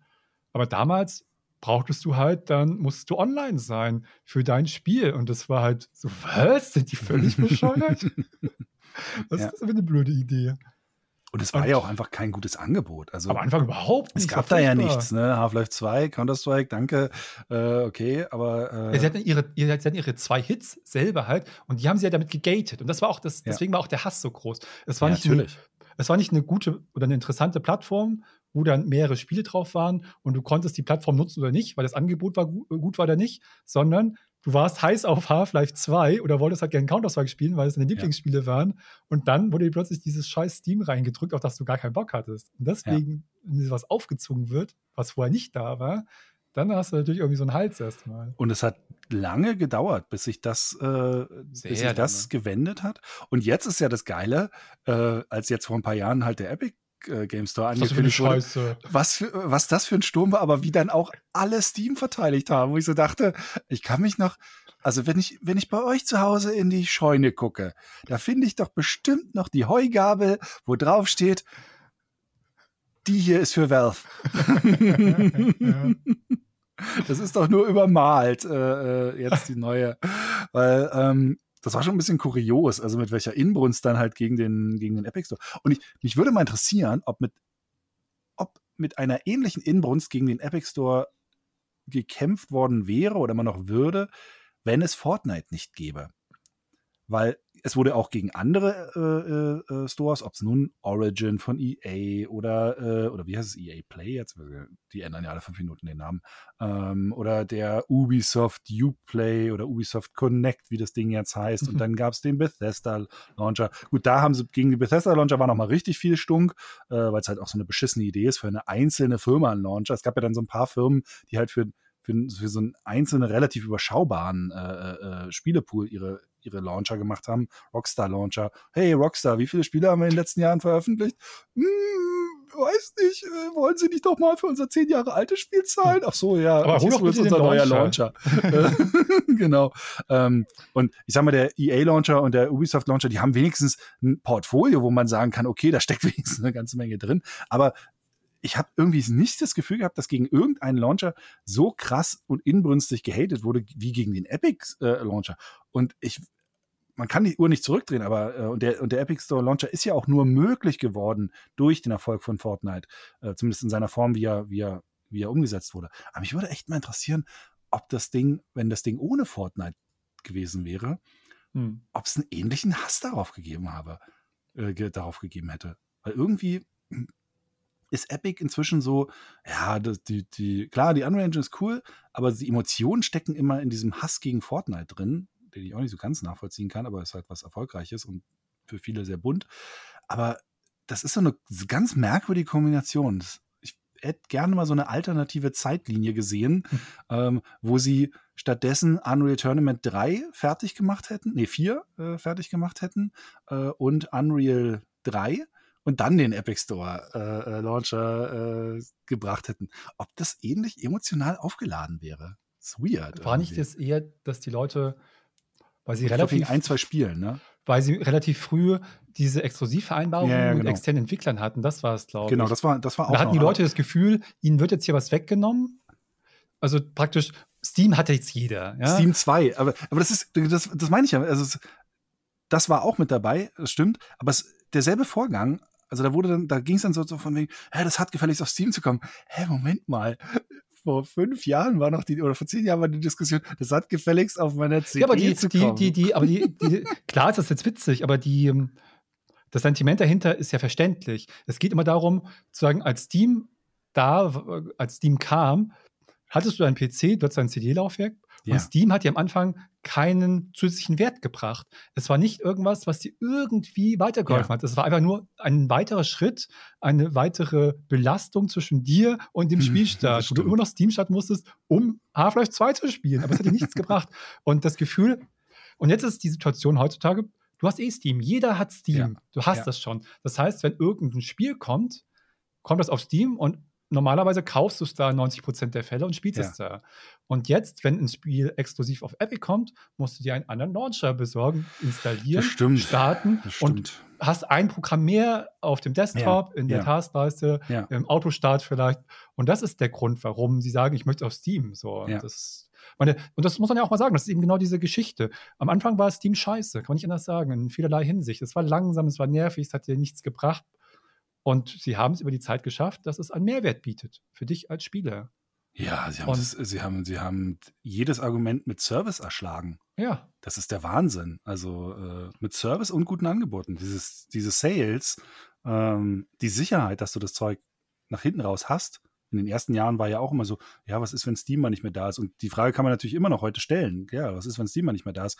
Aber seit 20 Jahren ist dann eher so dieses, oh, ich habe meine CD verloren, fuck it, lade ich mir bei Steam runter. Ist auch super praktisch. Ja, das ist aber also, das Convenience. Man will das ja auch. Man will sich nicht rumärgern. Aber sie, halt, aber sie haben halt wirklich, dadurch, dass sie auch, ein, auch, eine, auch, eine, Community dann geschaffen haben, also ein Ort, wo sich die Community super gut treffen kann, äh, wo alles zusammenkommt. Das ist ja auch, wenn man das vergleicht mit dem Epic Store, mein Gott, was der Epic Store für eine Servicewüste ist. Das ist so ein Witz. Also, ja. du kriegst so Total. schlecht mit, was da an Updates gekommen ist, ähm, was der Status des Spiels ist, also auch die Early Access Version, da, das ist ein Krampf, da hinterher zu kommen. Also ich will nicht den Epic Store verteidigen, um Gottes Willen, äh, ich hätte den auch lieber nicht. Ich finde ihn am Ende des Tages nicht so schlimm, ähm, weil, mein Gott, spiele ich halt da oder spiele ich woanders, aber es, das Ding ist schon eine Servicewüste im Vergleich zu Steam und wenn du halt versuchst, gegen Steam anzukommen, dann äh, solltest du vielleicht irgendwie was was Geiles haben, abseits vielleicht von den geschenkten Spielen. Da muss man schon fairerweise sagen, das ist schon äh, ganz cool, was du da teilweise oh, das ist nice, dahergeschmissen ja. bekommst. Das und, das wiederum, nice. und das wiederum ist halt nur durch den Erfolg von Fortnite möglich. Vielleicht habe ich mich deshalb so auf Fortnite eingefasst. Du hast eigentlich vollkommen recht. Es ist eigentlich, glaube ich, am Anfang mehr dieses, äh, dieser Hass auf die Exklusivitätssachen gewesen. Ja, ist einfach, ich habe das, falsch, ich hab das, falsch in Erinnerung gehabt. Auf, auf einmal auf die Exklusivität dass ja. dir was weggenommen wird und einfach Convenience. Wir sind einfach bequeme Menschen ja. hier auch. Und ich habe deswegen immer sehe ich das aus zwei verschiedenen Sichten. So aus einer abstrakten Sicht denke ich mir, es ist wirklich gut oder es wäre gut, weil es ist noch nicht so. Es wäre gut, wenn Steam mal äh, nennenswert wirklich spürbar Konkurrenz bekommt. Mhm. Einfach das hält auf Dauer einfach den Markt sauber, weil sonst passiert irgendein Scheiß. Das kann wirklich passieren. Mein Gabe Newell ist, das ist jetzt nicht böse klingen, Steam ist halt ein äh, inhabergeführtes Unternehmen halt. Ja. Ne? Das ist ja ein Privatunternehmen, das ist nicht an der Börse. Das gehört zum allergrößten Teil Gabe Newell persönlich. Deswegen ist einer der reichsten Menschen der Welt halt mit. So. Aber der wird irgendwann mal sterben. Du hast gerade gesagt, wenn, was ist, wenn in 20 Jahren Steam nicht mehr da ist? Mhm. Das ist halt ziemlich groß, das wird jetzt schon da sein. Aber es kann gut sein, dass dann wenn Unity tot ist, dann Ron, äh, Ron sag ich mir, John Rizzitello dann bei Steam anheuert und der neue Chef wird. und wer weiß, was der sich einfallen lässt, wie er Steam monetarisieren möchte. Ja. Also es kann wirklich passieren, wenn eben so ein Monopol da ist, dass da die, ja, die Wünsche und die, die, die, Begehrlichkeiten wachsen, irgendwann das halt auf eine bestimmte Art und Weise zu machen. Klar hast du dann als äh, Kunden oder als Gegenspiel sozusagen die, die Spielentwickler und auch die Großen, die ja schon auch eine gewisse Marktmacht haben. Aber Steam ist so groß, die können auch viel machen. Und da Ja. ist halt eine gesunde Konkurrenz immer wichtig, in jedem Bereich. Und aus, aus der Sicht finde ich es schon gut, wenn es sowas wie einen Epic Store gibt Ja. oder andere. Allein was Sichtbarkeit angeht auch. Ich meine, wenn man Ja. auf Steam mal geht, ähm, dieses, diese, diese Fenster oben zum Beispiel, die so durchwandern oder wenn irgendwelche Spezialangebote oder so sind. Ähm, oder auch selbst, wenn so eine Geschichten sind wie, du, du haust halt dein Spiel raus und dann äh, ist es durch den Algorithmus, ist es vielleicht in den ersten Tagen kommst nicht so gut an. Durch den Algorithmus verschwindet es so schnell ähm, aus den Sichtbarkeiten und ist instant tot und du kannst fast Weg. nichts mehr machen, um es irgendwie zurückzuholen. Ja. Das ist zu einer gewissen Weise Kundenservice, muss man auch ganz klar sagen. Das, was von den Kunden gut bewertet wird, wird nach oben gespült, zum gewissen Grad. Ähm, aber du bist trotzdem in einer, unglaublichen Abhängigkeit und da kann es halt schon hilfreich sein, wenn es vielleicht nochmal eine andere Plattform gibt, wo äh, die vielleicht nach einem etwas anderen System sortiert. Ähm, und das muss man fairerweise sagen, am Anfang war der Epic Store äh, ein relativ gut sortierter Store. Also, äh, Weil er aber auch eben ist kleiner nicht, ist. Genau, er ist kleiner, ne? aber da ist auch nicht jeder Scheiß raufgekommen, äh, weil wenn man sich zum Beispiel mal bei den neuen Spielen bei Steam anguckt, mein Gott, wie viel Scheiß kommt jeden Tag raus. Also es ist wirklich zum Glück, also Steam braucht dieses ganze, diese ganzen Systeme auch, die die guten Sachen nach oben spülen, weil sie ja wirklich jede Woche 40, 50, 60 neue Spiele rausbringen und das, die sind alle so schlecht. Also es ist, es kommt so viel schlechtes Zeug raus. Auch so viel Scam-Zeug. Das, haben wir- Ja, das haben sie aber versucht mit ihrem Greenlight und verschiedenen Genau, anderen genau, genau. ähm, Sachen, so diese Neuerscheinungen, diese Aber es gibt im. Grunde genommen keine Kuratierung auf Steam. Dieses Greenlight war ja so ein Versuch, das zu Genau. kuratieren und zu steuern, diese Flut ein bisschen. Es sind natürlich immer wieder Ideen und ich, ich glaube, dass es wahnsinnig schwer ist. Also das ist natürlich ihre große, ihre Cash-Cow, deswegen müssen sie auch nichts anderes machen. So alles andere ist immer so nettes Beiwerk. Selbst Ja. solche Sachen wie Dota 2 und CSGO, die hunderte Millionen im Jahr einspielen, ist für die immer noch Kleingeld. Ja. Weil das kann man sich mal reinziehen. Weil sie halt mit Macht endlich Half-Life Geld machen. 3! Ja, das sind halt alles andere ist ihnen völlig egal. Ja. Dann können sie auch leisten, was sie wollen, auch mit der Spielentwicklung und auch irgendwelche komischen Fehlschläge wie Artifact, wo sie viel halt schon geil, Ze- Zeit und Geld reinstecken. Und wenn das total floppt, ist denen das auch, tut ihnen das halt überhaupt selbst, nicht selbst weh. ja Hardware, ne? Also hier die, Ja. der, der, der Steam-PC, den es ja auch mal gab, äh, diese, diese, das waren nur diese kleinen PCs, die sie da mal hatten, oder auch das, ein das, bisschen, ja. der Stream-Controller, den es auch mal gab. Ich meine, jetzt mit dem Steam Deck haben sie halt ein echtes Erfolgs, äh, äh, Erfolgsgeschäft gemacht, aber es hat halt Und VR ist halt auch wahrscheinlich äh, im Großen und Ganzen erstmal immer ein Verlustgeschäft, wenn du das Ja. machst. Ja. Und äh, aber das können sie halt, Ja. Das können sich leisten. Und sie können sich das noch eine ganze Weile lang leisten. Und ich bin auch dankbar dafür. Aber wie du schon gesagt hast, mit diesem, dieser Bequemlichkeit, ich meine, ich habe mir das Steam Deck halt jetzt auch über weite Strecken aus einem Bequemlichkeitsgedanken heraus gekauft. Also ich bin jetzt auch super begeistert. Es ist ein fantastisches Stück Hardware, muss man wirklich sagen. Äh, und auch ein fantastisches Stück Software, was da drin steht. Also diese Programmierbarkeit der Controller und das ist Irrsinn, was, was da Geiles geht. Mhm. Ähm, aber der Impuls, warum ich es mir gekauft habe, war Bequemlichkeit. Dieses, oh geil, da habe ich meine, meine Cloud-Saves und kann auf der Couch dann mal spielen und kann aber wieder zum PC zurückkommen und an derselben Stelle weiterspielen. Ja, geil, dann brauche ich meine Switch nicht mehr, ist bequem, zack, gekauft. Und das war, die, das war die- Emotion, um mal wieder zum Thema Emotion zurückzukommen. Ja. Das war die Emotion, die mich geleitet hat. Ja, aber das wollen sie natürlich. Sie wollen nicht halt in Ja, ja ihrem, richtig. in ihrem Ökosystem halten. Ne? Sei es dann Schaffen Software, sei es Hardware. Schaffen Was die Hardware arbeiten sie ja seit zehn Jahren dran, dass sie dir immer irgendwas Neues vorstellen. Das meist hat nicht so richtig gezündet, aber sie probieren es halt. Ja. Und wenn es dann, wenn, wenn du diesen langen Atem hast und das dann schaffst irgendwann, dann hat es sich halt gelohnt. Und vor allem, ähm, sie können ja selber dafür zumindest, äh, ähm, sie können sehr gut unterstützen, dass es, dass es zünden kann. Ja. Weil wenn du jetzt halt auf Steam, du hast halt ständig das Steam Deck da. Ne? Es wird dir Mhm. ständig vor der Nase äh, gehalten und es ist deutlich zugänglicher als jetzt ein, ähm, als jetzt ein VR-Ding, weil VR verträgst du es, verträgst du es nicht, willst du es überhaupt spielen, willst du es nicht. Ähm, aber und selbst ein, Mini-PC brauchst du den wirklich, hm, weißt du nicht. Aber ein Switch-Ersatz, das ist schon einfach auch ein wirklich gutes Angebot, das Ding. Das ist, äh, und du hast sofort die Verkaufsplattform.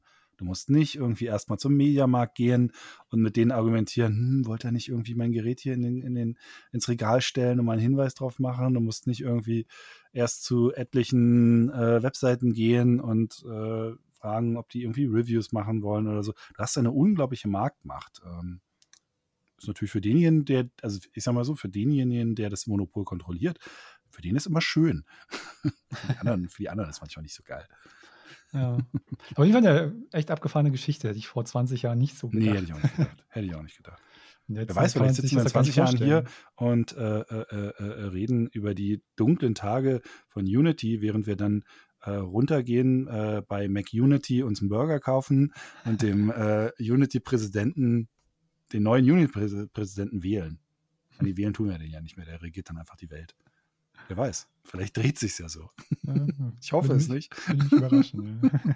Fahr mit der Unity-Straßenbahn. gibt es nicht das Deutschland-Ticket, gibt es das Unity-Ticket. ah, ja. ah, ich, ich, glaube ja, es nicht. Ich glaube es nicht, aber man weiß ja nicht. ist wie bei, wie bei, wo war das hier? Äh, äh, dieser Sci-Fi-Film mit Sylvester Stallone, wo das Pizza hat, Restaurant am Ende des Edelrestaurants, weil es das einzige ist, was überlebt hat. Ach so, äh, das, das, das, das finde ich auch ganz witzig. Wenn wie hieß denn der? Destruction Man? Destru das war cool, äh, mit, mit, mit Wesley Snipes. Ja, und Sandra Bullock. Den ja, fand ja, ich immer cool. so lustig, den Film. Ich fand ja, der ist, cool. ist witzig, das ist typischer 90er Jahre Action. Ballerei. Wahnsinn. Apropos 90er Jahre. Oh. Äh, ja.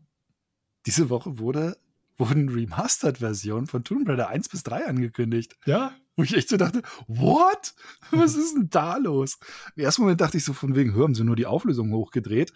Aber wenn man sich dann den Vergleichstrailer anschaut, dann sieht man schon, ah, okay, sind neue Charaktermodelle, neue Texturen, äh, neue Beleuchtung. Diesmal richtige, also die Figuren werfen nicht mehr diese, diese komischen Blob-Schatten, sondern halt richtige Schatten und so. Ähm, es sieht irgendwie, es sieht total so aus, wie man es in Erinnerung hat. Äh, es ist aber, wenn man genau reinschaut, schon massiv verbessert und überarbeitet. Es sieht ein bisschen aus wie so ein, als hätte man so ein, so ein, so ein AI-verbessertes, AI-verbesserte Mobile-Version gemacht. Ähm, also manchmal vom Stil, wo man manchmal so ein bisschen so denkst, äh, ist das jetzt wirklich das mega geilste?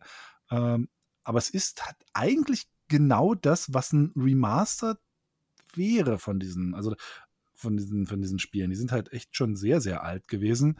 Äh, und wenn man jetzt hört, so Remastered hätte man vielleicht jetzt ein bisschen mehr erwartet, aber eigentlich fasst es voll in diese Definition Remastered rein, weil alles drüber wäre ein Remake. Also. Äh, da wollte ich dich fragen, weil ich Frage habe mich. spontan gedacht, warum kein Remake? Das ist eine interessante Frage ähm, die ich dir nicht beantworten kann. Aber wir haben ja, wir haben ja gerade über Engines gesprochen. Ja. Ähm, und sie haben natürlich jetzt, was ich zum Beispiel für ihre neuen Tomb Raider-Spiele eine Engine, es gibt natürlich auch andere Engines, weiß nicht genau, was da die Beweggründe wären. Aber das ist ein großer Name. Und also wenn ich mir den Trailer angucke, du hast natürlich ein bisschen mehr Nostalgie, wenn du das so siehst. Ja, das ja. sieht halt aus wie das alte, wie du richtig gesagt hast. Wenn man sich das mal direkt im Vergleich anguckt, sieht man, dass es halt ein Riesenunterschied ist. Es ist natürlich immer noch ein Riesenunterschied zu aktuellen Spielen, ja. aber es ist auch ein Riesenunterschied zu den alten Games. Das ja. ist halt wirklich. ähm, aber es sieht halt so gefühlt so aus, wie wenn man jetzt ohne einen Screenshot wirklich anzugucken, an die alte Spiele zurückdenkt, wie ja. sah eigentlich Tomb Raider aus? Das sah so ganz, so die Figur so ein bisschen, ne, so ein bisschen wenig Polygone und die Welt nicht so detailreich, aber sah eigentlich ganz nett aus. Und dann hat man so ungefähr, wie das Remaster aussieht, in echt diese komplette Scheiße aus. also man hat ein bisschen diesen, ähm, diesen, diesen Nostalgiebonus mehr bei dem Remastered, als wenn ja. man es eine Remake macht. Aber ich habe das Gefühl, dass der Name so groß wäre, dass erstmal für Leute, die selbst damals das gespielt haben, dass die auf ein Remake Bock hätten, dass mhm. du das, weil die Tomb Raider Spiele, die letzten waren ja auch erfolgreich, mhm. dass du ja. Das nicht mega beim, erfolgreich. Beim, beim, dritten schon wieder ein bisschen, also der Markt, du hast dann schon gemerkt, dass es eine Marktsättigung gab. Genau, aber, aber ich glaube eher in dieser, in dieser eigenen Trilogie. Mhm. Ich glaube nicht unbedingt eine komplett, so ein bisschen Assassin's Creed-mäßig. Das ist nicht ja. eine komplette ähm, Markensättigung, sondern von so einer bestimmten Stoßrichtung, wo sie wieder ja, was Neues aufmachen müssen. Und das hat ja gerade die Tomb Raider-Serie ja, ja schon fünfmal durchgemacht, diesen, diesen, Zyklus von, oh, die Leute haben keinen Bock mehr auf Tomb Raider. Die, oh, wir haben einen neuen Dreh gefunden. Tomb Raider 1 cool. bis 3 sind ja im Grunde genommen auch genau das. Also genau. Äh, da ist ja genau das passiert. Also ich weiß noch, ich habe Entschuldigung, Tomb Raider 1 durchgespielt und begeistert gespielt. Und mein Gott, das war ja auch teilweise so schwer äh, und auch so clunky von der Bedienung, wenn man jetzt zurückdenkt. Ähm, Tomb Raider das ist ja noch was, wo ich ans, ans Remaster denke. Ne? Wie, wer, wie, wie steuert sich das eigentlich? Ich bin, bin total gespannt, mhm. äh, was, was da eigentlich los ist. Also Tomb Raider 2 war dann schon halt alles schöner besser mit Boot rumfahren, Venedig und tralala. Tomb Raider 3 ich kann dir nicht sagen, ob ich das gespielt habe. Ich weiß es nicht mehr, ja. weil es so das gleiche irgendwie war, so äh, die das also so also ich war ich war gesättigt davon. Das ist ja also immer so. Wenn du eine Fortsetzung machst, erinnern. der zweite Teil ist oft wenn du den ersten Teil einfach nochmal schöner, besser und ein paar Sachen addest, ist das völlig Mhm. okay. Da sind die meisten Leute zufrieden. Und beim dritten Teil reicht das gleich immer schon nicht mehr aus. Du kannst nicht Nee. einfach nochmal auf den zweiten Teil nochmal 15% draufsatteln, sondern da Genau. ist immer eine ganz andere Erwartungshaltung. Das Ja. kannst du bei allen Trilogien eigentlich so beobachten. Und bei dann dem Ding ist halt das. jetzt die Sache, äh, Nummer eins, es gab natürlich schon mal einen äh, Tomb Raider 1 Remake. Tomb Raider Legend. Glaub, ich glaube, es hieß Tomb Raider Legend. Also es gab es schon mal. Äh, ist auch schon wieder. Was nicht das Könnte- Anniversary? Könnte man, könnte man auch, oder Tomb Raider Anniversary? Ja, ich hab- glaube, bin auch nicht so Legend, war, Tomb Raider Legend irgendwie so ein versiert. Zusammenfassungsstil, keine Ahnung. Oder Anniversary kann auch sein. Also ähm, da hätte man, davon könnte man inzwischen schon wieder ein Remaster machen. ähm, also problemlos. Ähm, also Nummer eins, das gab es schon mal. Ähm, und Nummer zwei, die, also der Kostenansatz, den du jetzt natürlich mit einem, ähm, mit einem Remaster von einem oder mit einem Remake vom ersten Tomb Raider nochmal hättest, das sind völlig andere Dimensionen als das, was da jetzt kommt. Also es ist wirklich so, stimmt. so anders. Und was vielleicht auch nochmal ein bisschen der Punkt ist, wenn du jetzt ein, besteht tatsächlich ein Bedürfnis nach einem Remake, nach einem Remake von Tomb Raider 1. Steht der ein Macht Bedarf Tomb Raider nach? 1 irgendwas so besonders, was nicht auch einfach ein neues Tomb Raider äh, äh, machen könnte? Weil, wenn du jetzt überlegst, Mhm. was, was wissen wir tatsächlich noch von Tomb Raider 1? Wir wissen diese erste Höhle, die auch in der Demo war mit den Wölfen. Und darüber hinaus kann ich mich nicht mal mehr an konkret einen Level aus Tomb Raider 1 erinnern, weil ich glaube, der Dino manchmal auch irgendwelche Tempel. War das jetzt in zwei? Ja, war, in genau, war das ich war das- nicht mehr so war- genau. war der große war das Schneemobil? zweiten? Das war doch im Zweier. hätte ich jetzt auch gedacht. Es deswegen meine ich mehr genau. das ist so, ich weiß es immer nicht mehr. Genau. Und deshalb glaube ich, wäre, wäre für Tomb Raider 1 ein Remake gar nicht unbedingt äh, so eine gute Idee, weil diese Tomb Raider-Serie, die braucht keine Remakes, die braucht, wie du richtig gesagt hast, die braucht Reboots. Das ist wie Batman. Batman braucht keine Remakes. Niemand braucht ein Remake äh, äh, von, von irgendwie äh, einem, einem alten, äh, Quatsch, äh, äh, doch, einem alten Batman. Die braucht Reboots. Weil es immer die Neuinterpretation dieser Figur und ihres Kernangebots in der aktuellen Zeit sein müsste. Hm. Weil so stark ist das, Ja. was das erste Tomb Raider gemacht hat, heute nicht mehr. Das, das hat Grundsteine für das Genre gelegt, aber dieses Genre ist weitergewandert, hat neue Standards gesetzt, ist inzwischen fast jedes Action-Adventure ist im Grunde genommen, also kann zurückgehen zu Tomb Raider und sagen Dankeschön. Ähm, aber man selber muss als Spieler nicht wirklich zurückgehen äh, und findet da irgendwas, was ein Remake Ja, rechtfertigen recht. würde. Und ein Reboot immer. Du musst immer diese, du musst immer die Figur und ihr Setting neu erfinden, glaube ich, bei Tomb Raider. Ich glaube, das gehört immanent zur Marken. Das ist wie James Bond. Du brauchst kein Remake vom ersten James Bond-Film mit, äh, äh, äh, mit, Ro- mit, äh, wie hieß er, äh, äh, John Connery, glaube ich. Ja, das wäre doch, das wär noch mal ein interessantes in Bezug auf Spiele, dass man Neu erfinden. was, weil da, da würde ich mal, muss man ein bisschen länger drüber nachdenken. Wir hatten, gesagt, schon mal so einen ähnlichen Podcast, muss man noch mal anhören, was wir da schon besprochen haben. Ähm, aber so drüber nachdenken, wo würde sich jetzt noch mal wirklich ein Remaster lohnen und wo ein Remake? Mhm. Weil es gibt auch Mhm. bestimmt Spiele, wo wirklich ein Remake, Ja, also ein Gothic Remake finde ich solche super. ja, ja, ja, ja. Und das hat auch, das hat, das ist, glaube ich, aber auch, das ist auch Aber- heute noch relevant. Genau, es hat nämlich heute noch ein Angebot, an dem eigentlich niemand vorbeigezogen ist. Mhm. Niemand In ist gewisser Weise schon, ja. ist dran vorbeigekommen, äh, an, an, an diesem speziellen Erlebnis. An dem speziellen Erlebnis von Tomb Raider 1 Wahrscheinlich ist schon. selbst Tomb Raider 2 vorbeigegangen. Also, das ist so, nee, nee, brauchst du nicht. Mhm. Bräuchtest auch kein Remake von, äh, äh, von Assassin's Creed 1, im Grunde genommen. Du willst vielleicht ein bisschen zu dieser Idee von Assassin's Creed 1 zurück, aber dann gehst du halt zu Assassin's Creed Mirage. Ah, das ist ein cooles Thema. Ich würde wirklich mal, dass man sich mal, dass ich mich mal hinsetze oder wir uns mal hinsetzen und uns überlegen, für welche Spiele würde sich wirklich ein Remake lohnen. Das sind Ja. interessante äh, Gedanken. Lustiger Dreh äh, zu, je nachdem, wie viel Zeit wir noch haben, zu vielleicht unserem letzten äh, Thema. Denn äh, es wurde heute oder gestern, oder also ich habe es heute mitbekommen und bin natürlich sofort aufgeschrien vor Begeisterung. Es Okay. wurde heute das neue MacWarrior-Spiel angekündigt. ah, da. MacWarrior 5 Clans, also Clans. Ähm, der Vorgänger war ja MacWarrior 5 Mercenaries, womit es die Serie ged- gedreht hat, weil früher bei MacWarrior 2 und auch bei MacWarrior 4 war erst das Kampagnenspiel. die Also Mercenaries das waren Spiel mit den, genau, und Mercenaries waren nicht die Add-ons, Standalone Fortsetzung, also äh, Fortsetzungen. Ähm, man brauchte dann immer das Hauptspiel nicht mehr, aber ähm, das waren quasi so Abkopplungen. Ähm, und diesmal hatten sie es ja umgedreht. Also es stand nicht fest, dass es umgedreht sein würde, aber Mercenaries war halt jetzt der erste. Und jetzt wird halt Clans angekündigt. Das heißt, da sind dann auch die Clan-Mechs drin. Ähm, also sowas wie ein Mad Cat und so. Und lustigerweise, das schließt ja den, äh, den, den Bogen wieder zurück zu MacWarrior 2. MacWarrior 2 war ja das äh, eigentlich das, wenn ich mich richtig entsinne, das letzte Spiel in der MacWarrior-Serie, wo du auf Seiten der Claner gespielt hast. Also die, die in die innere Sphäre eindringen. Also eigentlich warst du ja bei MacWarrior 2 mehr in Anführungszeichen die Bösen. Ähm, kann man jetzt so leicht nicht, weil die Bösen sagen von sich selber in der Regel ja nicht, dass sie die Bösen sind. Ähm, aber das war meines Wissens nach, glaube ich, das letzte, zumindest von den Hauptspielen, wo du, äh, wo du einen, einen gespielt hast. Also sowas wie, wo du halt dann auch einen, auch einen, äh, einen Timberwolf, sagen wir mal, gesteuert hast, weil er zu deiner Fraktion gehört hat. Später in Mercenaries oder MacWarrior 4 hast du die auch gesteuert, weil die Fraktionen die später dann auch hatten. Ähm, aber äh, jetzt schließt sich so ein, so ein bisschen so ein Kreis, der, weiß nicht, 30, weiß nicht, wann war, wann war MacWarrior 4? 19, äh, MacWarrior 2? 1993, 94? 2, ja, Mitte der 90er, Anfang der 90er. Ah, ich glaube auch. Also ein fast 30 Jahre äh, offen gebliebener Kreis schließt sich jetzt.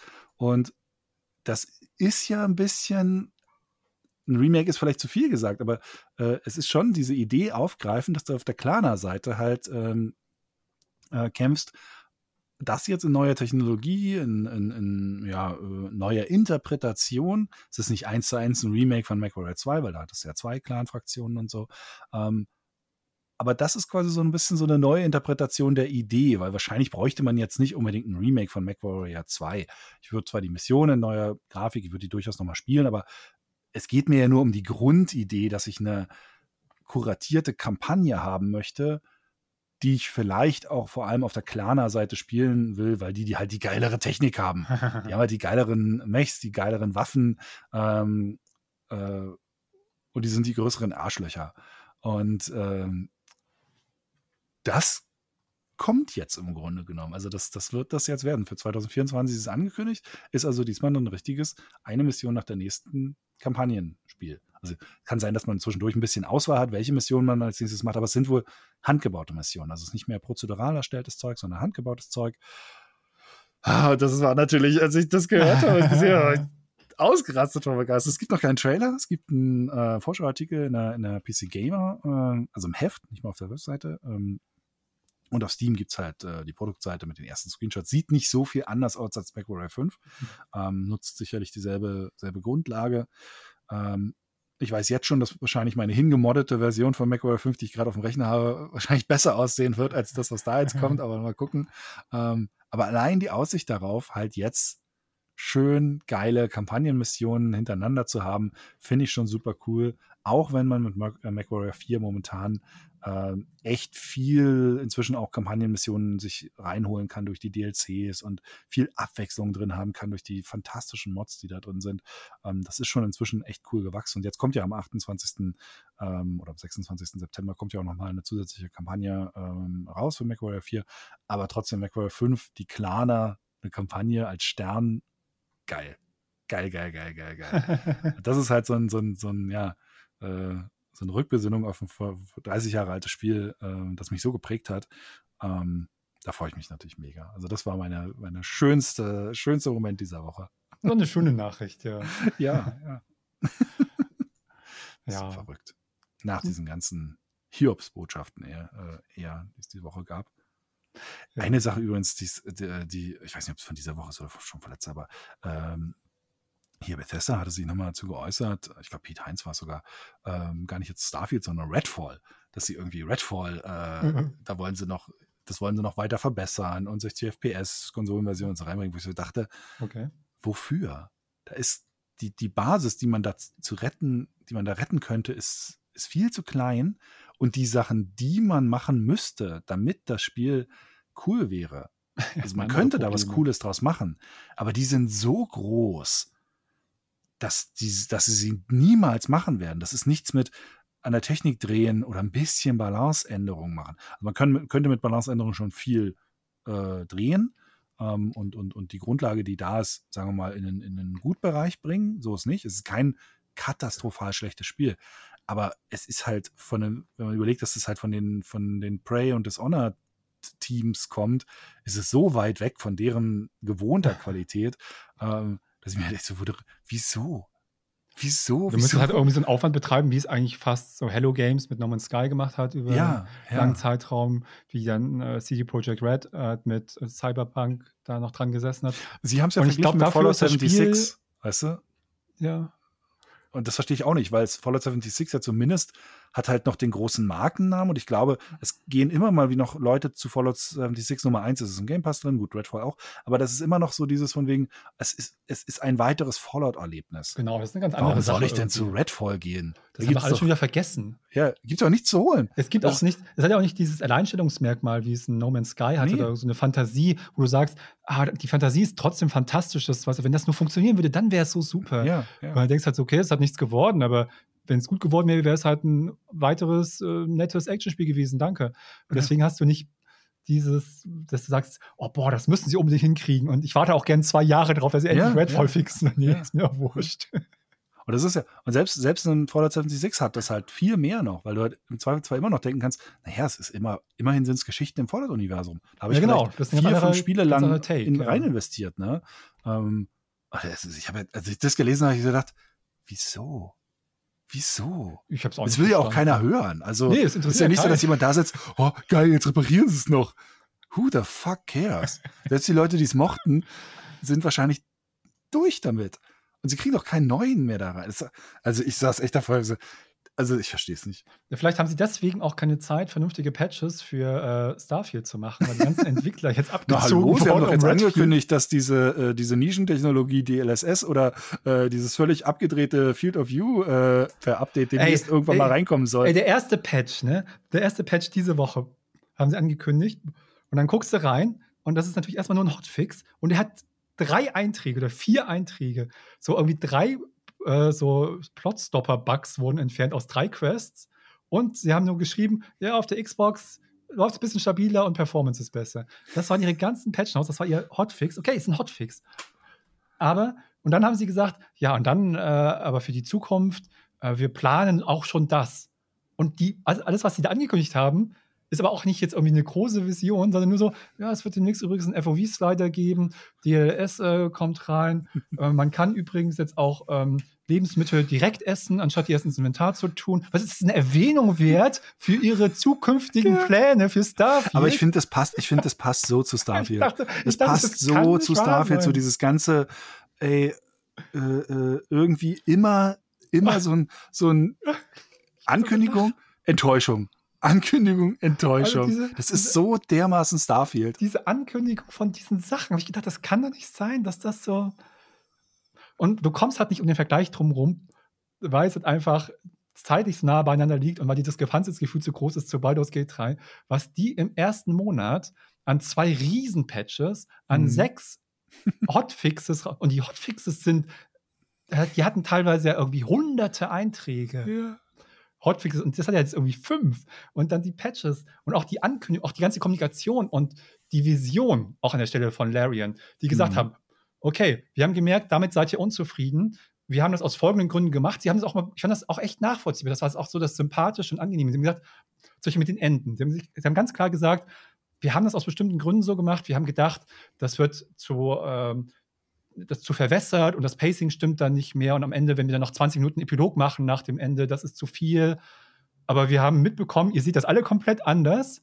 Und Mhm. deswegen ändern wir das. Wir haben darüber nachgedacht und sind gesagt, okay, wir können das anders machen. Und die haben jetzt ihre Voice Actor wieder eingeladen. Die machen neue Endsequenzen.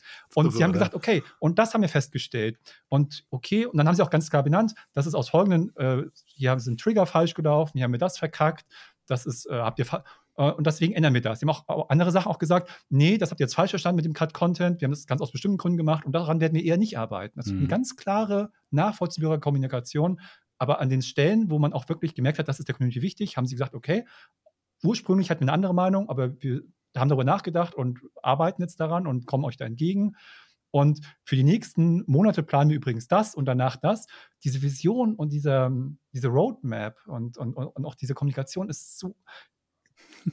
Fundamental anders. Das ist der Wahnsinn. Ja, warte mal ab. Nächste Woche kündigt Bethesda an, dass sie äh, demnächst wenigstens einen interessanten Planeten einbauen wollen. sie fangen jetzt nochmal von vorne, sie bauen jetzt doch mal äh, interessante Planeten. Weil die. Sachen, die, also was in dem Hotfix war, es hat wirklich eigentlich, ohne Witz, das müsste eigentlich ein Hotfix sein, zwei Stunden nach Release ungefähr. Wir haben hier drei Plotstopper-Bugs entdeckt, die sind sofort raus, mehr nicht. Und Ja. irgendwelche Abstürze auf der Xbox. Abstürze, okay. Und Ich hatte auch gewundert, wie lange das gedauert hat, ne? Also wenn du so überlegst, es gab ja den Early Access noch und dann, dann doch so lange. So, Für- die für so Ankündigung für, die Studio. Patch. Die Ankündigung für irgendwann, man weiß nicht mal wann. Ich kann mir gut vorstellen, dass es noch einen Monat dauert, keine Ahnung, bei denen. Mit diesen technischen FOV, DLS, bla bla bla. Das ist eigentlich was, was innerhalb der ersten drei, vier Tage schon da sein müsste. Eigentlich hätte es schon mal Release da sein müssen. Natürlich. Aber es hätte, natürlich. aber spätestens zwei, drei Tage nach Release hätte es als Patch da sein müssen, nicht als Ankündigung, dass sie darüber nachdenken, so ungefähr. Ja. Und darüber hinaus haben sie keine einzige Vision gezeigt, keine einzige ähm, Anerkennung dessen. Ich, wir, können, wir sprechen eh noch mal über Starfield irgendwann. Und es, es ist ein ganz weites Thema und das, ist ein, das Spiel ist auch eine riesige Bandbreite. Aber sie haben in keiner Weise angesprochen, dass sie irgendwo rea ansatzweise realisiert haben, dass es möglicherweise Probleme hat, das Spiel, die es wert wären zu adressieren und dass sie, dass sich darüber Gedanken machen oder dass sie vielleicht auch, darüber wollen wir gar nicht sprechen, dass sie vielleicht schon Ansätze hätten, irgendwas Das ist zu aber, bearbeiten. das, das ist aber typisch Bethesda. Das, Das ist- machen sie das ist nie. wirklich typisch Bethesda, Und- aber es fällt halt jetzt in Deshalb habe ich auch ehrlich gesagt so ein bisschen die Nase da voll, weil es immer dasselbe Spielchen ist. Und inzwischen finde ich, die Qualität auch nicht mehr stimmt. Also, äh, Nee, äh, weil das war halt die gleiche Qualität da. ist wie vor zehn Jahren, muss man ehrlich Genau, sagen. genau, genau. Und dann aber zu Ideen, die sie gar nicht tragen, tragen können damit. Also, Nee, äh, es ist die Engine und die Ideen sind halt ungefähr 30 Prozent besser als vor zehn Jahren, während sich die Spielewelt um 3000 Prozent nach vorne bewegt hat. Ja, es, es klingt jetzt krass, aber es ist wirklich so. Es hat immer noch seine, es hat, Bethesda hat mit seinen Spielen immer noch ein bestimmtes Alleinstellungsmerkmal, was viele Leute sehr zu schätzen wissen, was andere Ja. nicht bieten können.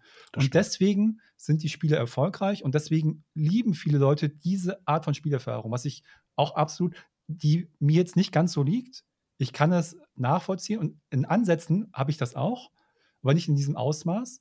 Aber gleichzeitig kann ich ums Verrecken nicht verstehen, wie eine Firma mit diesen Ressourcen, mit diesem Ruf, meine Star Skyrim ist eines der erfolgreichsten Spiele aller Zeiten. Die haben jetzt irgendwie 60 Millionen Stück verkauft. Ähm, oder 90, ich weiß es schon gar nicht mehr. Also eine unglaubliche Zahl.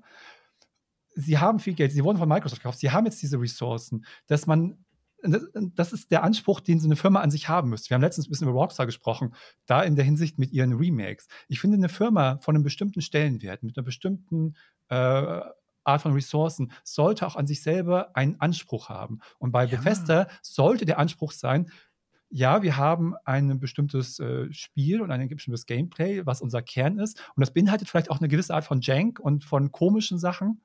Aber es ist nicht eine Entschuldigung für jeden Scheiß. Die Engine muss nicht zehn Jahre alt sein bei einem Bethesda-Spiel. Und das sieht man an allen Ecken und Enden bei Starfield. Es muss auch nicht sein, dass. Also, das ist immer so der Witz und man entschuldigt das ein bisschen, dass es so viele Möglichkeiten gibt. Aber die Main Story und die Dialoge, die Quests, die Main Quests und die, das Writing, das muss nicht scheiße sein in einem Starfield-Game. Das Ja. kann auch, weißt du, irgendwann gab es solche bei Call of Duty diesen Switch. Das war, es fing ja früher an mit Medal of Honor und Call of Duty als praktisch als Singleplayer-Spieler-Erfahrung, als dieser Switch kam zu diesen bombastischen Shootern und dann hat sich dieser Multiplayer-Teil immer weiterentwickelt und irgendwann war der Multiplayer-Teil das absolut äh, Bestimmende. Und dann gab es sozusagen die Kampagne nur noch als Dreingabe. Aber selbst da, diese Dreingabe-Kampagne hat eine sehr gute Qualität in dieser kurzen Zeit und in dieser meistens jetzt. Ich habe jetzt Mhm. nicht jedes Call of Duty-Spiel verfolgt, aber im Großen und Ganzen habe ich immer das Gefühl, die Call of Duty-Kampagnen haben ihren Wert und äh, stehen für was und, und bieten da einen Mehrwert. Und, selbst wenn du jetzt als Befester sagst, unser Fokus liegt woanders, muss halt dieser andere Teil nicht komplette Scheiße sein. Das muss nicht allem, man sein. hätte ja auch wirklich gedacht, Ah. nach so vielen Jahren, dass halt, äh, dass wirklich so dieses, ja klar, ich möchte natürlich diese Stärken wieder haben, aber dass nach so vielen Jahren sich halt an den Schwächen nichts geändert hat. nee. Das ist halt, das ist halt wirklich, das, das geht doch nicht mehr. Vor allem wissen sie also- es genau. Das ist Ja, Sache. natürlich. Es gibt, Und deshalb ist es auch ehrlich gesagt, deshalb ärgert mich ja immer noch diese ganze, diese, dieses ganze bewusste Informationen auslassen und dieses, dieses ganze Irreführende im Vorfeld mit denen, was betont wurde, was gezeigt wurde, was beworben wurde. Gut, ich habe es von Anfang an nicht geglaubt, äh, deshalb ja auch mein Gesicht damals in dem, in, dem, in dem Livestream bei der Ankündigung, aber das hat mich von Anfang an dabei gestört, weil ja. ich es zumindest befürchtet habe und sie alles getan haben, um diese Befürchtungen äh, äh zu, unter, zu unterstreichen.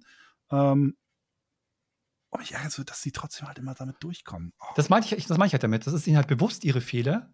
Deswegen, wenn du dir die letzten zwei Jahre Vorberichterstattung und ihre Kommunikation und was sie an Info released haben, anguckst, ist ganz klar, dass sie wissen, was sind ihre Stärken und was sind ihre Schwächen, die sie halt dann komplett aussparen. Ist ja auch in gewisser Weise legitim, dass du natürlich deine Stärken zeigst. Aber wenn ihnen so bewusst ist, hundertprozentig, was ihre Schwächen sind, und dann haben sie ihm als Firma diese Ressourcen, ey, dann macht doch bitte was an diesen Schwächen. Ihr müsst es ja nicht aufs gleiche Niveau heben. Ich erwarte nicht, dass dann die Main Quest eben genauso gut ist wie manche andere Aspekte. Aber ja, die muss nicht eine komplette Scheiße sein.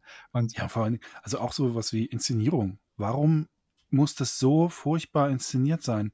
Also so gar nicht eigentlich. Immer noch gar nicht. Früher hat man immer so gesagt, ja, das ist halt so das, das technische Limit. Aber ich finde diese Ausrede halt auch, das ist durch.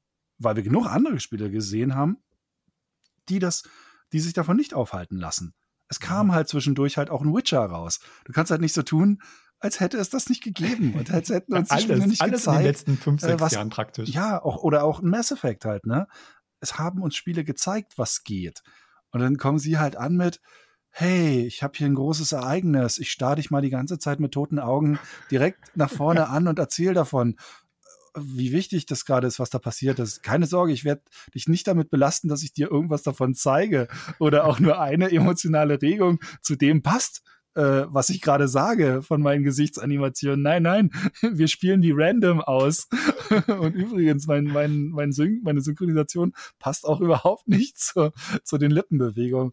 Es ist, ah, aber ja, ich weiß, wir versprechen Starfield. Äh, äh, ich habe auch gute Sachen zu sagen. Mir fällt das ja, ich, ich habe auch gute Sachen zu sagen. So fällt das wir müssen, Kontext wir müssen diese einzelne halt Sendung unbedingt noch machen, ja. aber ich brauche noch mehr Zeit. Momentan ist arbeitsmäßig so viel. Ja. Es springt immer was anderes rein. Das ist so ein bisschen schlimm. Aber nur eine Sache, die du gerade, die muss ich noch echt noch erwähnen, weil mir gerade eingefallen ist, ganz spontan, wo du gesagt hast mit diesem Ansprechen und Dialoge und so. Das, hat, das ist mir damals, jetzt Cyberpunk ist ja auch wichtig, gerade wieder ein Thema. Und da konntest du ja damals diese ähm, Origin-Stories auswählen. Mhm. Und da wurde er zu Recht bemängelt. Du hast dann irgendwie so eine Stunde am Anfang gespielt, wo das halt mhm. komplett jeweils einzigartig war. Dann bist du in die Stadt mhm. gekommen und dann gab es später noch ein paar Dialogoptionen. Ich habe jetzt irgendwie in 20 oder mehr, 25, keine Ahnung, vielleicht auch 30 Stunden Starfield schon. Du kannst am Anfang ja auch einen Hintergrund auswählen. Ja. Der wurde exakt einmal, ein einziges Mal angesprochen. Genau im Epilog, direkt nach der Charaktererstellung. Oh, du warst früher ein Koch und jetzt bist du in der Mine. Das ist ja verrückt.